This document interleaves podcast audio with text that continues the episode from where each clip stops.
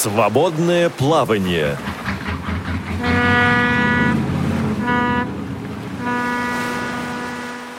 «Я люблю вас, но живого, а не мумию». Эти слова написал когда-то Владимир Маяковский, и имел он в виду другого гениального русского поэта Александра Сергеевича Пушкина. Вот это превращение живых людей в мумий – дело не новое – я думаю, было так всегда, остается так и сегодня. Сегодня в новостях, радиовоз и в наших знаменательных и памятных датах вы слышали о том, что на этой неделе исполнилось бы 125 лет Василию Яковлевичу Ярошенко, писателю, переводчику, путешественнику, человеку уникальному, человеку, между прочим, муми- мумифицированному по разным причинам. Сегодня мы постараемся, ну, по возможности, по крайней мере, снять вот этот самый налет. Мы постараемся увидеть Василия Яковлевича таким, какой он был, или, по крайней мере, таким, каким представляют его исследователи творчества Василия Яковлевича Рошенко, которые будут сегодня гостями нашей программы «Свободное плавание». У микрофона Олег Шевкун. В студии «Радио ВОЗ» сегодня работают контент-редактор София Бланш, линейный редактор Анна Пак и звукорежиссер Олеся Синяк. Именно эта веселая компания обеспечивает сегодняшний эфир.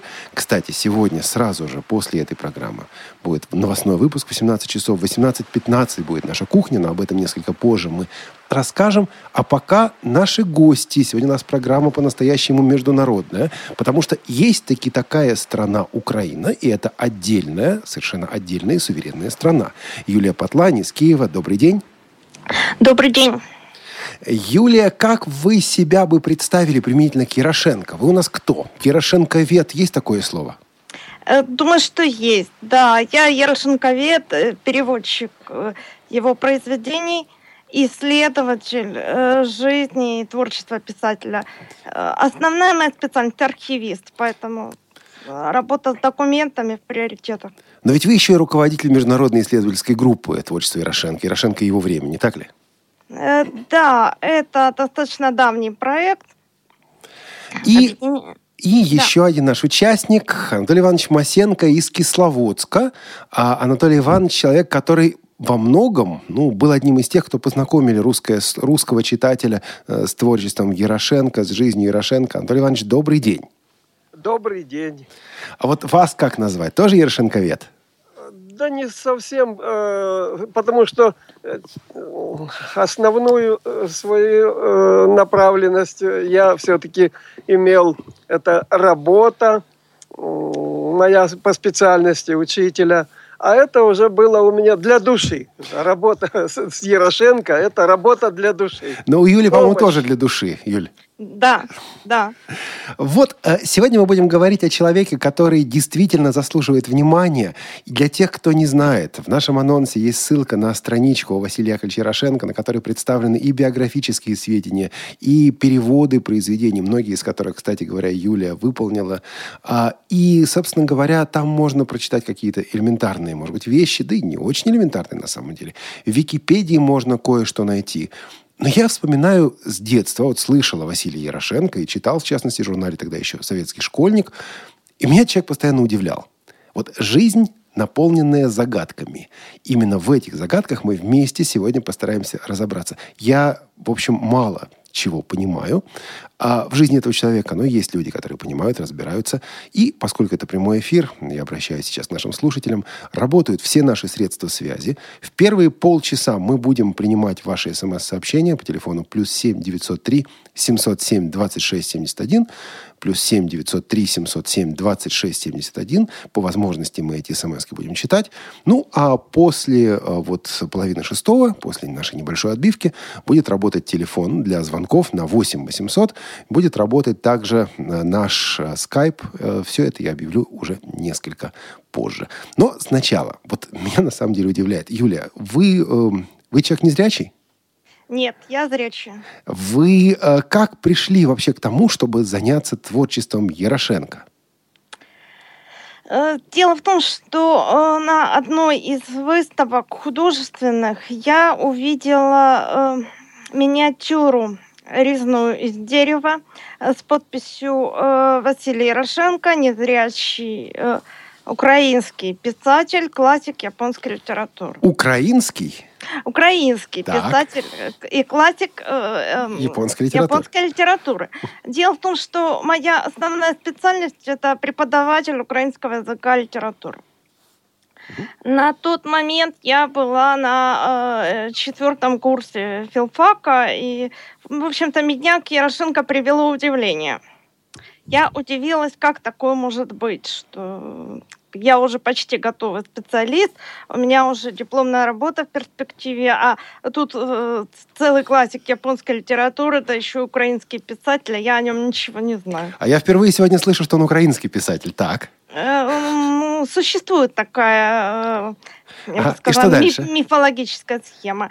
Э, Дальше я на какое-то время это свое удивление отложила, завершила учебу, написала диплом по методике преподавания языка. И э, как-то это э, совпало с э, э, 110-летием э, Ярошенко. Это был 2000 год. Э, 15 лет интерес- назад, да. Э, интерес, э, то есть э, сам первый интерес появился э, в 97 году. Я даже что-то почитала, какие-то статьи, ничего не поняла э, в тот момент. Э, Вот в 2000 году э, прошла опять информация, а я обращалась на кафедры нашего педагогического института в И библиотеке. никто ничего не знает. Никто ничего. Следующим этапом я эм, еще тогда заходила в библиотеку для слепых э, имени Островского, где там что-то подсказали, но, в общем-то, помочь не могли. Потому что я пришла э, из внешнего мира, сказала, Понятно. вы знаете, я Брайль не читаю, мне нужна какая-то информация, а вот дайте мне ее так, чтобы я могла взять. И незрячие люди вам, э, внешнему Э. человеку, эту информацию дать не смогли. А, На тот момент библиотекарь сказала, э, что, вы знаете, у нас вот тут незрячие, а вы с каким-то Ярошенко, и хотите сразу ответы на все свои вопросы. Э, Как бы немного растерялась, немного обиделась, решила их не беспокоить. А после юбилея пришло понимание, что, наверное, нужно искать эсперантист. Мгм, потому что он занимался эсперанто. Э, Ну и вы да. пошли по этому пути. И я, Я, пошла. прерву вас, я Да. прерву вас, Юлия. А Анатолий Иванович, как у вас состоялось первое знакомство с Ярошенко? Первое знакомство у меня э, началось со статьи профессора Рогова, который, э, собственно, для нас, э, россиян, открыл этого э, человека. Э, статья Рогова появилась в журнале «Жизнь слепых» в декабре м, 1958 года. Значит, друзья, Ну, обратите внимание, у нас тут два поколения. Юлия услышала Ярошенко в 97-2000 году, Анатолий Иванович в 1958 году. Вот так, Да, такой это разброс. впервые я так о нем услышал. Большая статья, интересно написанная. Я, кстати, до сих пор храню этот брайлевский журнал в своем архиве. Вот. Но заниматься, конечно, э, э, этим мне э, не, да я, собственно, не знал, э, что можно о нем больше еще узнать, потому что в статье были поставлены многие вопросы, на которые требовались ответы давать. Ну, впоследствии э, были э, статьи в журнале «Труд слепых», э, украинском журнале, воспоминания там шли. э, потом в 1962 году вышел в свет сборник «Сердце орла». Слушайте, но вы все это уже отслеживали, то есть вам это все это уже было интересно. Это да, это уже белгородское издательство. Я к тому времени уже был работающим учителем в городе Кисловодске. А в Кисловодске был, проживал в то время такой э, Дмитрий Алексеевич Алов, статья которого тоже вошла, воспоминания которого вошли в этот же самый сборник. Ну и, э, конечно, мне было интересно и с ним познакомиться поближе, хотя я о нем только слышал раньше. а, ну, Было теперь интересно с ним вот познакомиться. Вот. Дальше приезжал в Кисловодск у нас на лечение профессор э, Бок- Бокарев, Евгений Алексеевич. Да, который также вам Он рассказывал о Он Ярошенко. тоже Ярошенко добавил, добавил, рассказывал, интерес этот, э, так сказать, оживил. Но это все у меня еще не очень э, меня сильно занимало. Я, ну, интересно, то интересно, но работа в первую очередь была, занимала. В то время надо было многие проблемы жизненные свои решать. Вот. Но так постепенно меня все-таки втянули в это дело. Это и э, Алов Дмитрий Алексеевич, и затем еще Эдуард Яковлевич Галвин в Ленинграде был такой э, ВОСовский деятель.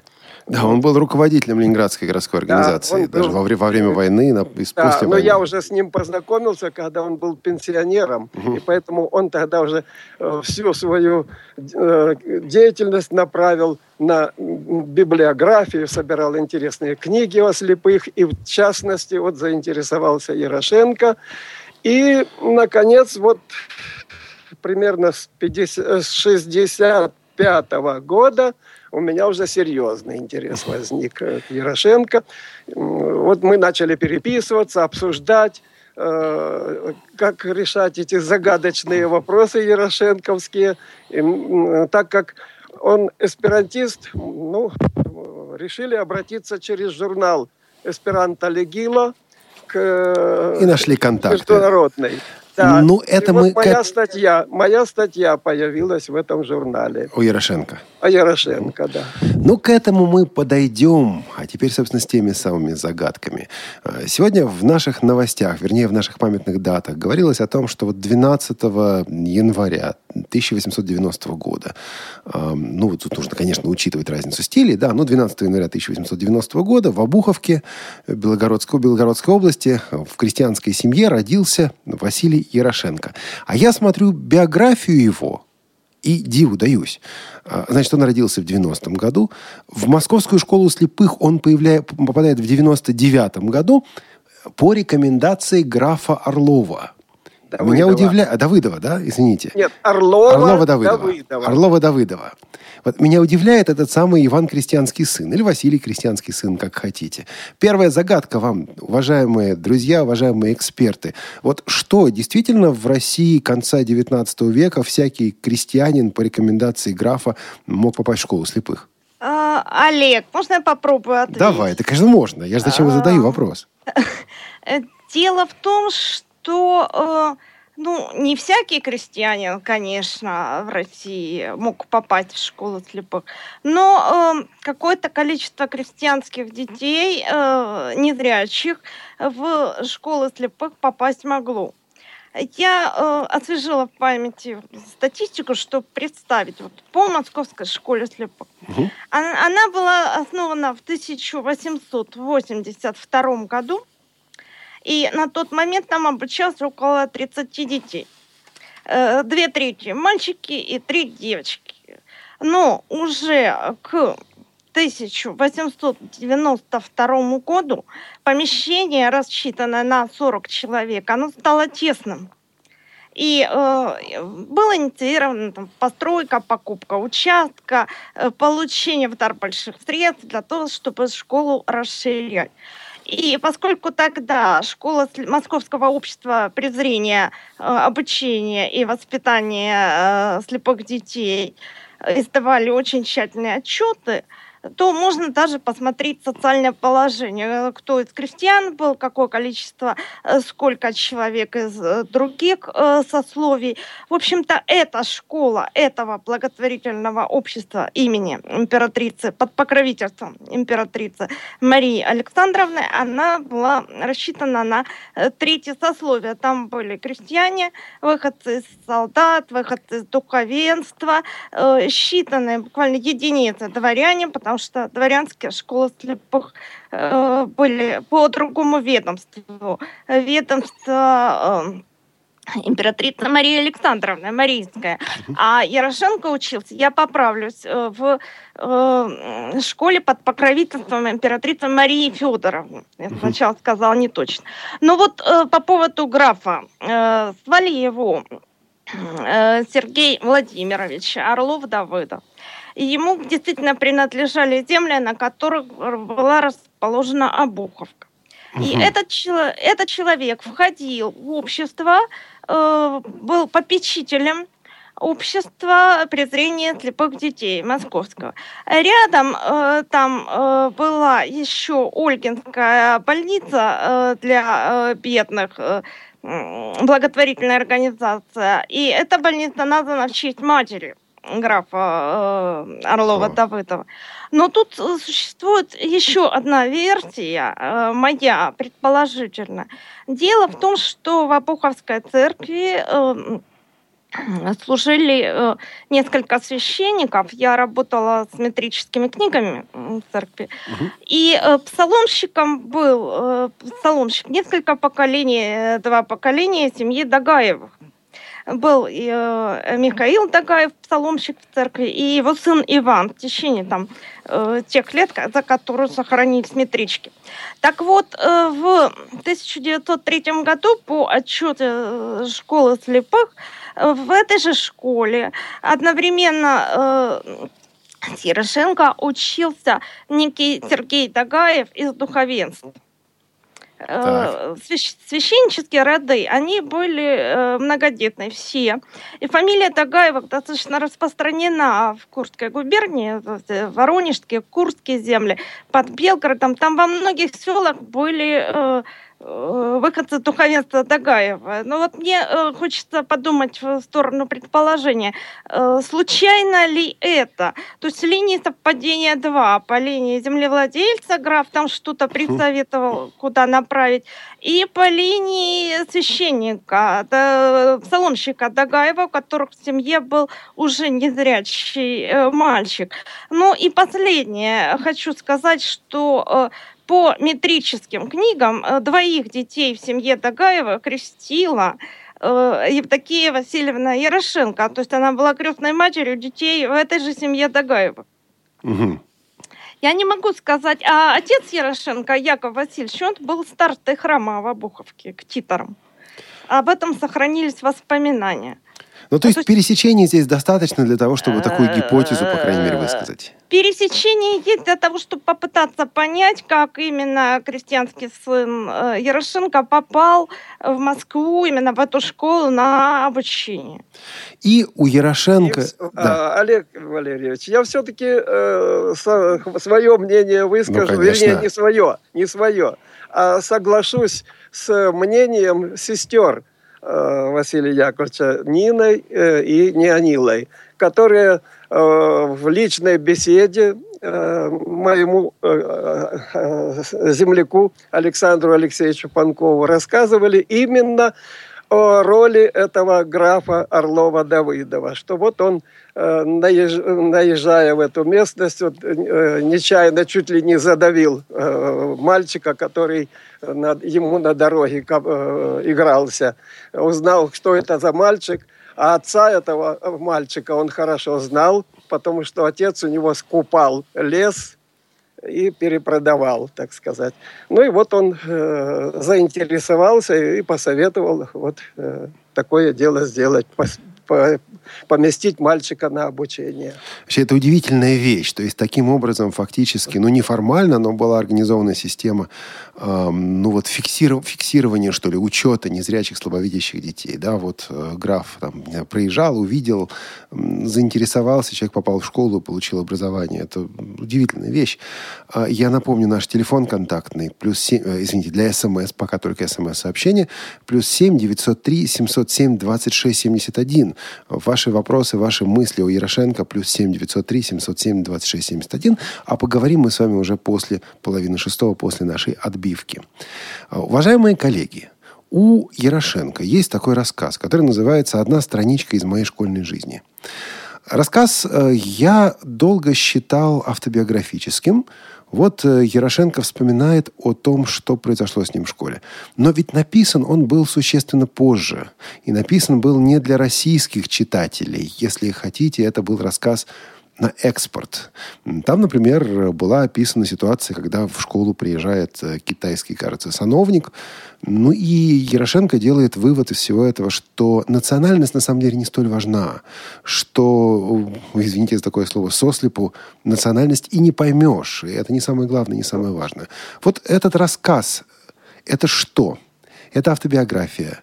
Это произведение писателя-символиста? Или, может быть, э, что-то еще? Э, на мой взгляд, это притча э, с несколькими уровнями прочтения. И я э, переводила этот текст аспиранта, но каждый раз как-то перечитываю, открываются какие-то новые смыслы. То есть неудивительно, что его принимали за автобиографию. Ярошенко очень точен фактически. У него отличная э, память, э, логика, умение построить композицию. Но там есть еще мелкие детали, которые позволяют э, не соотносить этот текст вот именно с э, жизнью конкретного мальчика, подростка Васи Ярошенко. И э, думаю, что именно так, как было описано в тексте, такого, таких событий в школе не было, могли быть похожи. Анатолий Иванович? Ну вот в частности меня э, что смутило, когда я беседовал с э, бывшим учеником школы, это Михаил Павлович Кислов, э, уже ушедший из жизни давно. Но мы его захватили, беседовали. Он подробно рассказывал и о том, как велось преподавание в этой школе, и о порядках. И вот задали вопрос – а были ли вот э, физические наказания? Он э, на, напрочь отверг, что не было таких физических наказаний, о которых там упоминается в этой страничке. А, то есть... Так что это не все, э, наверное, документально э, из его биографии. То есть он мог и придумывать? Наверное, так. Ну, хорошо. Вот это школьное время, школьное обуч... обучение в школе и его трудоустройство. Он был э, скрипачом, насколько я помню, да, в оркестре Да, вторая скрипка у него так называлась должность. Вторая скрипка. Где они играли-то? Э, это разные рестораны, но больше всего это э, ресторан «Якорь». Дело в том, что тоже хочу дополнить, как я э, понимаю э, ситуацию по документам. Э, это не был оркестр вообще-то ресторанный как Нет, вот конечно. привыкли, привыкли представлять. Дело в том, что нужно озвучить э, название, что это было. Это был симфонический оркестр слепых музыкантов который был создан в 1899 году еще э, э, дирижером э, Большого театра Гейзлером. И вот уже в этот симфонический оркестр слепых, вторая скрипка, правильно сказал Анатолий Иванович, входил Ярошенко. И еще одна деталь, связанная с этим оркестром. Он просуществовал где-то до начала 30-х годов, потому что в справочнике «Вся Москва» 29 -го года этот оркестр значится. Ух ты! Э, в советское время. Входило в него на тот момент 26 музыкантов. Это структура, которая предполагала выступление, репетиции, зарплату, жалование, да, как какое-то взаимодействие сотрудников. Но вот что еще интересно, когда Ярошенко в конце 24 года после всех странствий возвращается в Москву э, и поступает на работу в Кутов, а, КУТ это... Э, это коммунистический университет трудящихся Востока. Угу. Это э, январь, э, 24 январь 25 года. Ему дают заполнить анкету при поступлении на работу. И ему нужно показать э, адрес проживания, прописки, регистрации в Москве на тот момент. Очень интересный адрес. Э, Первая Мещанская, 16, квартира 12. Э, я посмотрел, что такое Первая Мещанская, 16, а проспект Мира, 13, вы знаете, это современный адрес школы слепых. Э, вот. Э, это та же самая Первая Мещанская. Нет, Ее нет, нов... нет, нет, она переехала Новая... в 50-е годы. Она э, находится... Нет, нет, Олег, я имею в виду школу, которая была вот до 20-40-е годы, до А, да-да-да, да, да. Согласен. Проспект Мира 13. Да, да правильно. Пер, первая Мещанская 13. Правильно. Ну, группа мы. Правильно. Э, вот первая Мещанская 16 это особнячок напротив школы слепых. Прямо напротив, через, через э, проспект улицу. Э, и э, первая Мещанская 16, квартира 12 это адрес, по которому был зарегистрирован этот оркестр, э, симфонический оркестр незрячих музыкантов. То есть он указал в качестве своего адреса адрес оркестра? Э, Для регистрации, да. То есть он работал в оркестре э, перед отъездом в Японию. Уехал, 10 лет ездил, вернулся, обратился к тем же людям, к той же структуре, к тому же адресу, чтобы на первое время устраиваться в Москве, указать адрес регистрации, адрес э, симфонического оркестра слепых. Круто. Ну, а дальше больше. Я читал о том, что он встречается с Анной Шараповой, работая в оркестре. Читал я также о том, что он встречается, простите, с сестрой Льва Толстого. Вот э, разберитесь, пожалуйста, и помогите мне разобраться, с Шараповой или сестрой Льва Толстого. Анатолий Иванович. Так, э, это загадку, э, вероятно, создала э, фамилия, имя, отчество этой Шараповой. Анна Николаевна, ну и Лев Николаевич. Вот так э, по Так она стала сестрой Толстого. Но она не была сестрой Толстого. Да, Нет, нет, она совершенно нет. Она э, была родственницей э, помощника Льва Толстого.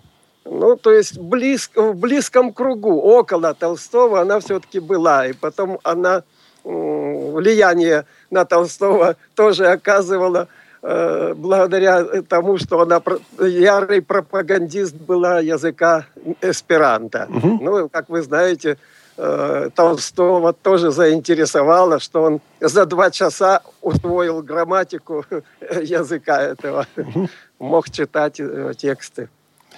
И вот понимать. она встречает Ярошенко, очевидно, она видит в нем потенциал. Я понимаю, что, наверное, документов-то об этом нет, здесь мы только можем предполагать.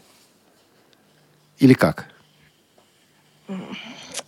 Э, Видимо, да. Э, Документы начинаются с того момента, когда он уже эсперанто выучил, Мгм. и э, начал, началась подготовка к его поездке в Лондон. А зачем? Вот зачем ей это было? И зачем А. была эта поездка в принципе? Ну, ей зачем? Во-первых, э, любая копия, она требует реализации. Она была прирожденный педагог от Бога, э, блестящий пропагандист эсперанто. И на тот момент было важно показать, что эсперанто как э, языковой проект, э, как язык, может функционировать во многих обществах, в том числе и быть полезным для незрячих. Подождите, то есть для нее это, извините за современное словечко, рекламная поездка, что ли?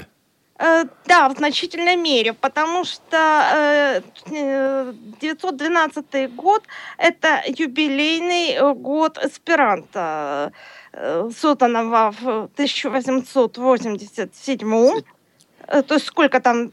Ну, ровно 25. 25 лет как раз. 25 лет эсперанто. И такие пропагандистские поездки, э, они э, были э, в этом году очень популярны. Это год гибели Титаника. Если листать старые журналы, то видно, что, чем болел земной шар. А для конкретно на уровне людей она захотела Ярошенко помочь приобрести профессию.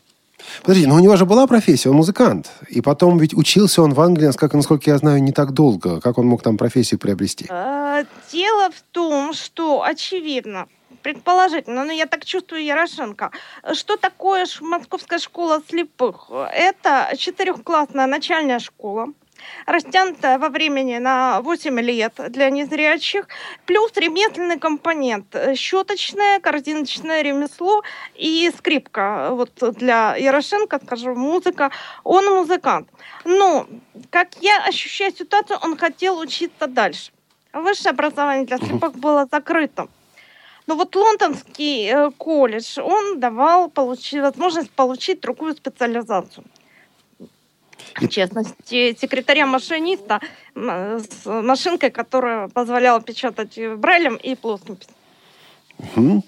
А, и вот благодаря связям с эсперантистами, благодаря этой помощи, ну опять, э, рекламный проект, это смотря как, пос- как посмотреть, да? Смотря как смотреть, да. Он отправляется в Лондон э, или не в Лондон? Сколько он проводит в Англии, чем он там занимается? Э, Он там учится. Э, э, Вот Шарапова, очевидно, хорошо подготовилась к этой поездке, прежде чем послать письма с вопросами о помощи.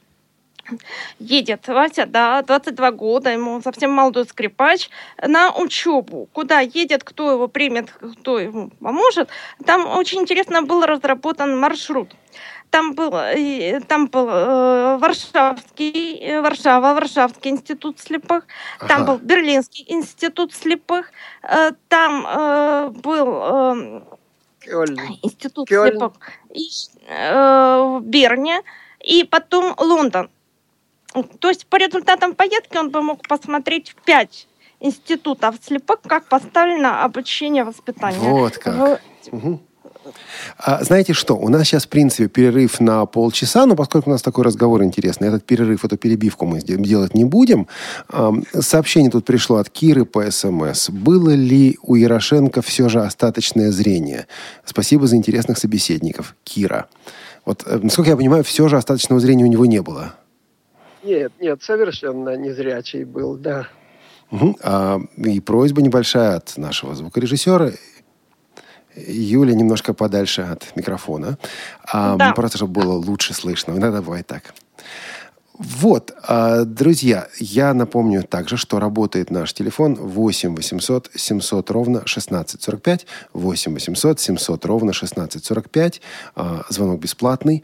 Кстати, поскольку у нас собеседница с Украины, из Украины, а, также можно позвонить по телефону плюс 7 499 943 3601. В этом случае звонок уже будет платный. Или по скайпу radio.voz. Итак, он приезжает после всех этих э, переездов, он приезжает в Англию, он учит англи- английский язык. А, И сколько же времени он учился в Королевском институте для слепых, Королевском колледже слепых? Или как это называлось точно? Назывался э, нормальный, э, нормальный, то есть обычный Королевский колледж и Академия музыки для незрячих. Ну, часть Королевский это регалий учебного Ну, заведения. конечно. Э, статус. Э, учился он там пробыл э, в современных понятиях стажировка. Два месяца. Всего в Англии полгода. Э, э, Дело в том, что эсперантисты его сопровождали, помогали как по дороге, так и в местах нахождения, проживания. Ему был предоставлен преподаватель английского языка со знанием эсперанто э, Вильям Филимор. И э, вот все люди, которые окружали во время поездки э, Ярошенко, они так или иначе были связаны со структурой поддержки незрячих. Это были эсперантисты, которые выступали как консулы для слепых, или же просто связаны с э, филантропическими организациями. Потому он учился. У этого же Филимора вместе с Ярошенко изучал английский язык зрячий француз. Вот опору языковую Ярошенко сразу делал на два языка, эсперанто и английский. Что тоже интересно. Понятно. А, Анатолий Иванович, есть что добавить по этому периоду или идем дальше? Да, в общем-то, правильно. Только вначале он еще в семью Блесс э, попал. Э, То есть э, он семейное получал воспитание, где его приучали, как он в своих воспоминаниях сам пишет, к этикету английскому, к образу жизни англичан. Ну и совершенствовали попутно его английский язык. Да, А не- так прав- правильно, он прибыл в Англию в феврале 2012 года и э, в сентябре уже вернулся на родину. А, вот эти даты, э, там были тоже вот загадки, что его выгнали из института, ничего подобного этого не было, потому что его принимали в институт по ходатайству вот, э, его друзей э, на один месяц. А фактически он пробыл в этом э, Королевском институте э, колледже два месяца, с 20 мая по 23 июля. Итак, он возвращается в Россию. Этот проект вроде бы завершен. Проходит э, два года или чуть меньше двух лет. И новый проект, он отправляется в Японию. Это что, тоже отчасти рекламный проект или там что-то другое? Э, Возможно, отчасти и рекламный, но другого больше. Другое вот что. Он э, понял, что он, во-первых, в состоянии ездить. Система поддержки рабочая, она поддерживает. Это всем интересно, в общем-то, как аспирантистам так и самому Ярошенко. Э, Он-то сам хотел быть пропагандистом аспиранта. Раз система так хорошо поддерживает, значит, надо научить этому других. И э, вспомните Анну Николаевну, она рассказывала дальше о том, что происходило с Ярошенко в своих выступлениях из жизни слепых. То есть она не оставила его своим вниманием. И э, известно, что к нему обращались родители других незрячих с просьбой э, помочь изучить эсперанто и получить книги брайлевские словари э, на эсперанто. То есть он почувствовал себя нужным. Угу. И это Именно работало, это реально действовало. Это, это работало. Потом еще очень важный момент. Э, э, колледж Норвудский. Там обучали э, настройщиков пианино, настройщиков органов, секретарей, машинистов. И это было как среднее уже учебное заведение, не начальное. Теоретически оно давало право преподавать другим слепым. Конечно, стажировки двухмесячные для этого мало, но Ярошенко мог сказать, что вот я свой образовательный уровень уже повысил, я был в Англии, я могу обучать других. И вот он отправляется в Японию и проводит там, насколько я помню, два года. Чем он там занимается? Кто его там принимает? Э, опять же, опять же, Олег, он э, не самовольно, так сказать, э, туда отправляется, а по, э, по командировке, прямо так можно сказать, э, общество эсперантистов. Его прямо направили к профессору японскому – Э, вот э, эсперантисты Дальнего Востока, э, этого нашего Владивостокской организации. Mm-hmm. Вот. И вот дальше, дальше давай, давай. И дальше, дальше он на самом деле удивительную вещь делает. Он за два года изучает японский язык, причем у меня были сомнения по поводу того, насколько он его изучил, но ведь потом уже, через 10 лет, вернувшись в Москву, а, он работает э, переводчиком и помогает японской группе. То есть, в общем, наверное, изучил он его э, неплохо. Он начинает также писать и издаваться. Э, издаются его, его произведения. Здесь начинает развиваться, активно развиваться его общественная деятельность. Вот э, роль вот этого японского периода в жизни Ярошенко – это что? Э, ну, Олег, тут момент вот какой. Э, Все-таки отец э, Ярошенко, он был достаточно зажиточным крестьянином. Первые два года, э, то есть 14 15 16, ну, практически до революции, Василий Яковлевич получал переводы из дома от отца. Подождите, то есть в этих Известно, странствиях, в этих путешествиях его поддерживал отец? Э, его поддерживал отец. Э, первые Это поддержка и, и в Англии, и, и в, Японии э, была от отца все время. Так что насчет крестьянского сына это, в общем-то, немножко миф. А, ну нет, ну мы же там э, не совсем говорим, какой крестьянский сын, о, сын. У отца была своя лавка. Я уже упомянул, что он перекупал на корню лес у этого самого графа Орлова Давыдова потом э, организовывал его вырубку, рас, э, распиловку и дальше перепродавал, ну и что-то себе оставалось там. На, на... А дата его смерти известна? И вообще его да. семья после вот да, советской власти? Известно. Полностью все известно. Он умер уже э, в 1942 году.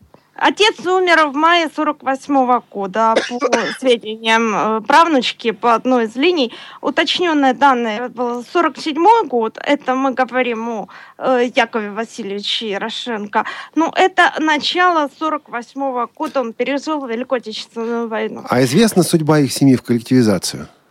Э, Э, да, очевидно, они просто... Э, избежали. Э, избежали этого, правильно, Анатолий Иванович. Они кочевали от сына к сыну, они жили у старшего сына Александра в Грозном, они переезжали.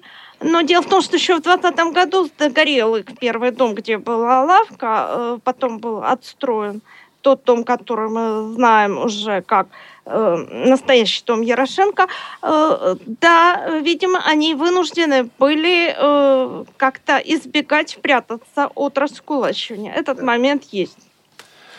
Он неясно выражен, документов, конечно же, э, нету четко. Кстати, меня интересовало очень, как он передавал деньги, э, пересылал в Японию. Э, так а что, Western Union или Visa, нет, нет?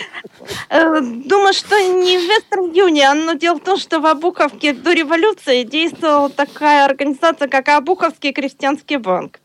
Ух ты!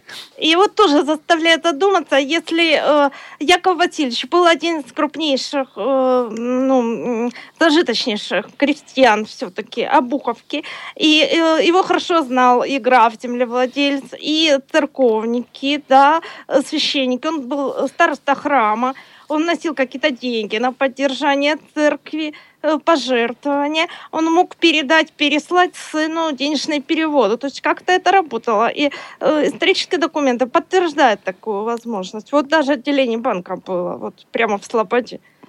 И тут у меня такое ощущение, что Ярошенко в Японии начинает кидать из стороны в сторону. Мы знаем о том, что он э, стал увлекаться учением баха... бахаистским учением. Мы знаем о том, что он с Кропоткиным встречался, насколько я понимаю. Да? Значит, где-то там были, наверное, и анархистские тенденции точно. Мы знаем потом, что его в большевизме обвиняли. А, и при этом, когда читаешь Ярошенко, кажется, что он ну, совершенно непреодолимый в хорошем смысле идеалист. Вот просто идеалист. Ну, я понимаю, что ярлыки навешивать дело неблагодарное. И всякий раз, когда их навешиваешь, они от таких, ну, серьезных, больших, значительных людей отлипают. Просто вот, вот не липнет к ним ни, ничего. И все-таки можно ли как-то охарактеризовать общественную позицию Ярошенко в то время? Э, эсперантист. И все. Э, и, и ну, как он себя называл, гоморано. То есть представитель всего человечества, как да, бы, да, как да, это? Да. Э, да, вот именно э, он выразил вот свою э, кредо вот в своем маленьком стихотворении, да, там. На русский не переведено, кстати говоря. Ну почему? Есть, есть. Ну, вот не, не подумал я найти. Никто из вас, коллеги, не может процитировать по-русски? Я попробую. Или, Анатолий Иванович, у вас произношение лучше? Нет, нет, я на память сразу не скажу. А, нет, нет, нет, по-русски, по-русски. По-русски, А, по-русски. Я, заж... я зажег в своем сердце огонь.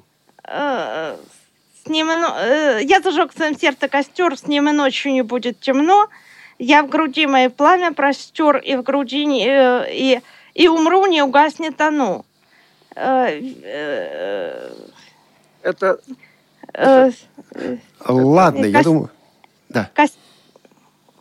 Костер лацку жизни иной, веся пламя бессмертно горя, мой костер к людям мира любовь, пламя вечного завтра заря. Ну, перевод Константина Гусева. Да, ну вот на самом деле немножко такой идеализм, и кажется, что он ищет э, единомышленников везде, где удается, и поэтому как-то вот... Да, вот, да. вот именно у него такая натура ищущая. Он встречается э, и в Англии, ведь он встречался там с э, идеологом анархизма Кропоткиным. Э, и э, возьмите там э, беседы с Рабиндранатом Тагором индийским – и возьмите э, различные э, религиозные деятели, э, э, с которыми он э, тоже э, раз, имел беседы, и эти беседы потом тоже опубликовал, интересные, читать их даже интересно философски, с точки зрения философии.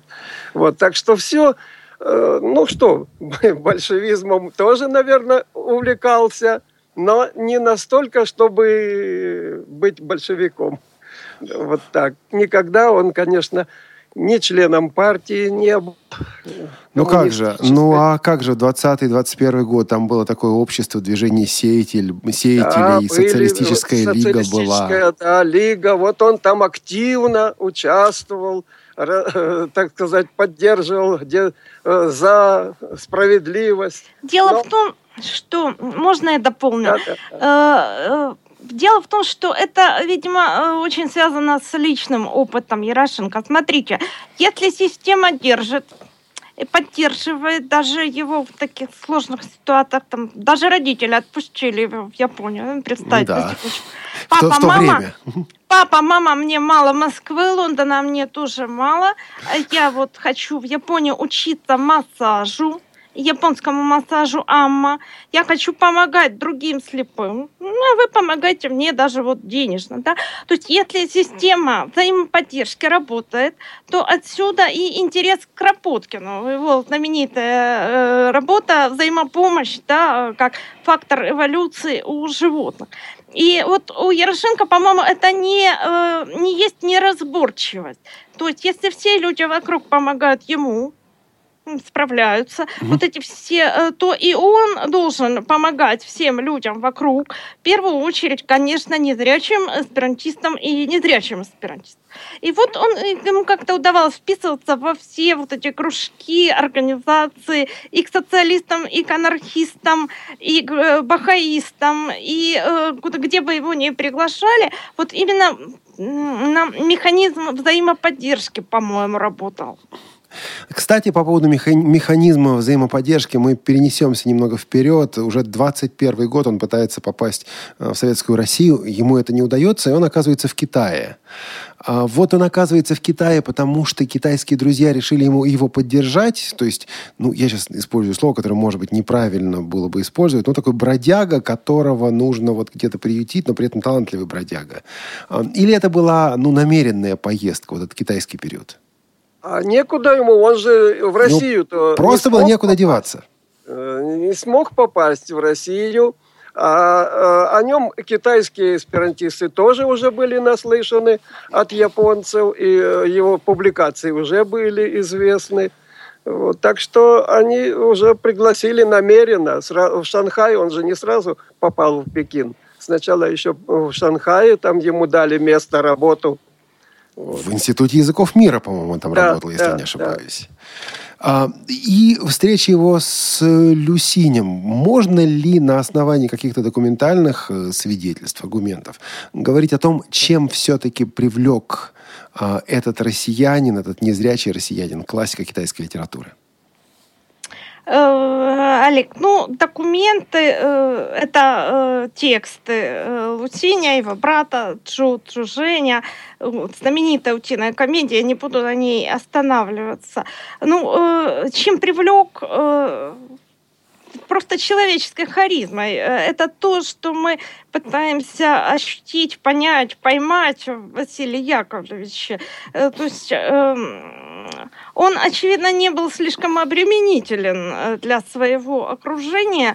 Он был увлечен своими интересами, будь то э, концерты эсперанские, пропагандистские встречи, поездки и организация э, всяческой деятельности. Вот деятельность окружала Ярошенко. И поэтому окружавшие его, окружающие... Они заражались этой деятельностью, пошутить, кажется. Они начинали помогать. Вот, э, допустим, взять того же Лусиня, да, это многодетная китайская семья, там дом, флигель, э, э, братья, жены братьев, своя жена, большое количество детей, которые есть фотографии, они окружают Ярошенко вокруг него и на руках, и они принимают к себе на постой э, э человека незрячего, иностранца, э, картины мира э, разнятся, и в любом случае нужно одеть, покормить, постирать, да, сопроводить на занятия в университет, обратно, пообщаться, чаю попить, это на несколько лет. Э, и э, люди, э, друзья Ярошенко делают это с радостью. Он не был обузой был интересным человеком, интересным собеседником. Харизма ускользает, но она чувствуется во всем, что касается Ярошенко. В этих международных странствиях своих э, он как о родине, вот он забывал, не забывал, заезжал сюда, в Россию, не заезжал после революции. Я понимаю, что в 24 году он сюда вернулся. А вот до 24 года, но после 17 года, как? Э, за... Заезжал. Постоянно, постоянно заезжал, потому что э, у него были проезды и на конгрессы в Финляндию летом 1922 года – это он обязательно через Россию и э, с заездом и в Москву, и, и в Обуховку. Кроме того, на обратном пути тоже заезжал, и ведь, э, смотрите, конгресс-то заканчивают, бывают у нас эсперантистские конгрессы в августе месяце, да. А я, в Китай он вернулся только в ноябре. То есть он два месяца был здесь? Снова да, снова он, возвращая, по возвращаясь, был и в Москве, и у себя на родине. Кажется, да, это... И, и дальше второе, вторая его поездка уже в Нюрнберг, 1923 год. Вот тоже шла и через Москву, и через свою Обуховку это проходило. Вот. Кажется, это, по крайней мере, частично помогает ответить на мой следующий вопрос. Он в 24 году, побыв, между прочим, и в Париже, и поучаствовав в Конгрессе в Венгрии, э, в Вене, извините, в Австрии. В Вене. Да, все-таки возвращается сюда, в Советскую Россию. У меня был вопрос, зачем он вернулся? Ну, понимая, что здесь все изменилось, что здесь был 17-й год, э, уже прошел. Но, очевидно, за тем, что Родина его все-таки влекла. Согласитесь, нет? Э, Алекс, соглашусь, я, э, наверное, буду не оригинально, он хотел работать. Э, существует документ еще 21 года, вот чуть раньше Китая, когда его уже выслали из Японии, а Советский Союз еще не пустили. Находясь в Чите, он хлопотал о том, чтобы ему позволили проезд. Там есть объяснение и ответ на ваш вопрос. Ярошенко писал, что хотел бы быть инструктором слепых в Москве.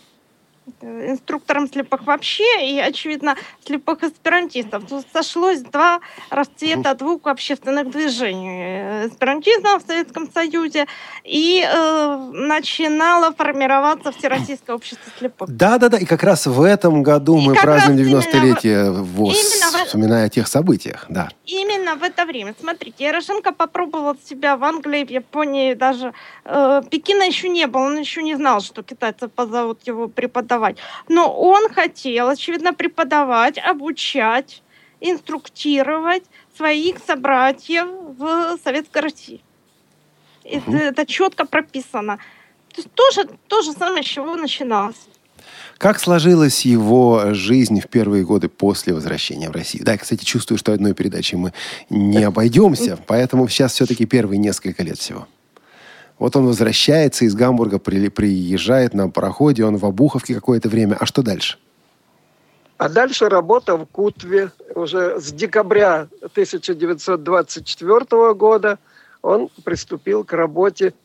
У него и переводческая работа, и э, в качестве преподавателя тоже он там числился э, для японской секции. Э, после э, приезжает Э, его друг по Японии в Россию. И э, его э, Ярошенко по просьбе этого друга э, целиком к нему прикрепляют, э, чтобы он э, сопровождал его в поездках и по стране. Так что вот... Это э, Акита еще... Удзяку, да? Да, да, mm-hmm. да. Вот. Э, и вот это было у него значит, э, до 29 года работа в КУТВ. А, дальше... а вот потом... Дальше начинаются... Да. да, нет, нет, нет, тут еще есть один момент. Мы ведь э, официальная радиостанция Всероссийского общества слепых. Насколько я понимаю, что как раз в это время, где-то в 28 году он работает в аппарате ЦП или вот что-то такого плана. Да, в качестве такого переводчика, э, помощника по связям с рубежом. Так можно сказать. Он. Ну, по официальным его документам, это общественный работник в да. ЦП ВОЗ с 27 года по 32 ну и надо понять, что все-таки ЦП ВОЗ не настолько было тогда еще формализировано и не настолько ну да, разрослось. Ну не, не только 32-й. Вот в журнале за 33-й год Эсперанто Легило его объявление дается.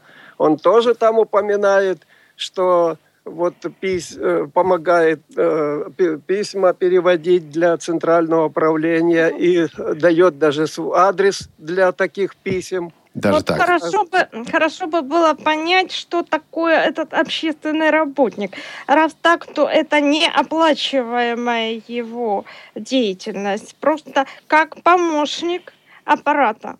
Видимо, это... так и было, неоплачиваемое. Каких-то каких документов об этом периоде, ну, мне пока не удалось найти, но очень хочется представить, все-таки Москва, они могли сохраниться. Вот именно по связям с э, ВОСовскими организациями, уже советскими. Я понимаю, что будут люди, которые будут слушать нас также в подкасте, в записи. Поэтому, друзья, если вам есть что сказать на эту тему, если вам есть что дополнить на эту тему, напишите нам по адресу радиособакарадиовоз.ру. Я, кстати, понимаю, почему сейчас нет звонков слушателей, потому что, друзья, вы говорите настолько увлеченно, настолько густо и интересно, что прерывать не хочется мы подходим к сложному моменту. В 1930 году в журнале «Жизнь слепых» а, был опубликован первый а, чукотский очерк а, Ярошенко о поездке на Чукотку.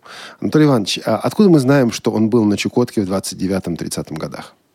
Во-первых, э, из его собственных э, воспоминаний, упоминаний, э, ну, хотя бы, э, если мы будем читать статью «Первый шахматный турнир в России», это проходил он в 1938 году, он там упоминает, что особенно много я в шахматы играл во время поездки, на, во время пребывания на Чукотке в 1929 году.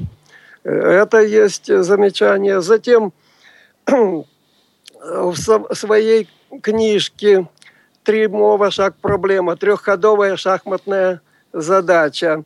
Э, во вступлении он тоже пишет об этом, что э, когда он отправился в 29 году и когда он э, вернулся, все там расписано, все пребывание подробно описывает. Вот эту, можно сказать, во многом там э, биографически все точно описано. Вот. Э, ну, еще могу добавить. Вот вчера я еще раз разговаривал с учителем из туркменской школы Николаем э, Федоровичем Осипенко. Он э, еще подтвердил, что автор книги «Слепой пилигрим» э, Альберт Семенович Поляковский бывал на Чукотке, и э, говорил, что именно в этом э, местечке был святого Лаврентия, там э, упоминали люди, говорят, что да, был такой слепой, правда, по имени, говорят, они его не называли, но говорили, был вот здесь такой слепой, очень грамотный, и, в общем, так о нем очень отзывались хорошо. Я знаю, что у Юлии позиция на этот счет другая. Другая проблема заключается лишь в том... Да, Юля, 30 секунд. Э, э, не совсем другая, просто хотелось бы разобраться. Проблема заключается в том, что по документам с августа того же самого 29 -го года Ршенко работал в профтехшколе слепых Понятаевке. По сути, это Дивеево, это Нижегородская область, это юг ну, еще там некоторые детали. И э, Анатолий Иванович назвал э, приходовую шахматную задачу. Там поставлен вопрос, можно ли доверять произведениям писателя, в частности Джека Лондона, насколько э, можно верить тому, что описано в художественной литературе. Вот я пока пытаюсь разобраться. Значит, друзья, сейчас мы сделаем вот что. У нас эта программа заканчивается, потом должны выйти другие передачи, они выйдут. Я, во-первых, благодарю вас, уважаемые коллеги, Юлия и Анатолий Иванович, за участие в этой программе. Действительно было очень интересно. Мы с вами остановились на половине. У нас материал еще ровно на одну передачу. Теперь я обращаюсь к нашим слушателям. Будет эта передача или нет, зависит только от вас. Да, вот приходите, будет. А что именно и как, зависит только от вас, как говорил когда-то наш молодежный отдел КСРК. Если в течение, внимание, если в течение ближайших 10 дней мы здесь на радио собакарадиовоз.ру, на нашу почту, получим 10, внимание, 10 просьб от разных наших слушателей, нет одного 10, да, от разных, по, по просьбе от человека, продолжить эту беседу, то ровно через две недели следующую программу «Свободное плавание» мы посвятим, это будет наша заключительная программа, о жизни и творчестве э, Ярошенко. И мы вас, уважаемые наши Юлия и Анатолий Иванович, попросим к этой передаче присоединиться. Если будет просьб 9 или меньше, ну что ж, будет другая тема. Согласны? Согласна. Согласна. Спасибо вам, дорогие. Это «Свободное плавание». Анатолий Иванович Масенко, Юлия Потлань. А, в студии нас, нам помогали Олеся Синяк, София Бланш и Анна Пак, ведущий Олег Шевкун. Пока-пока. До свидания. Свободное плавание.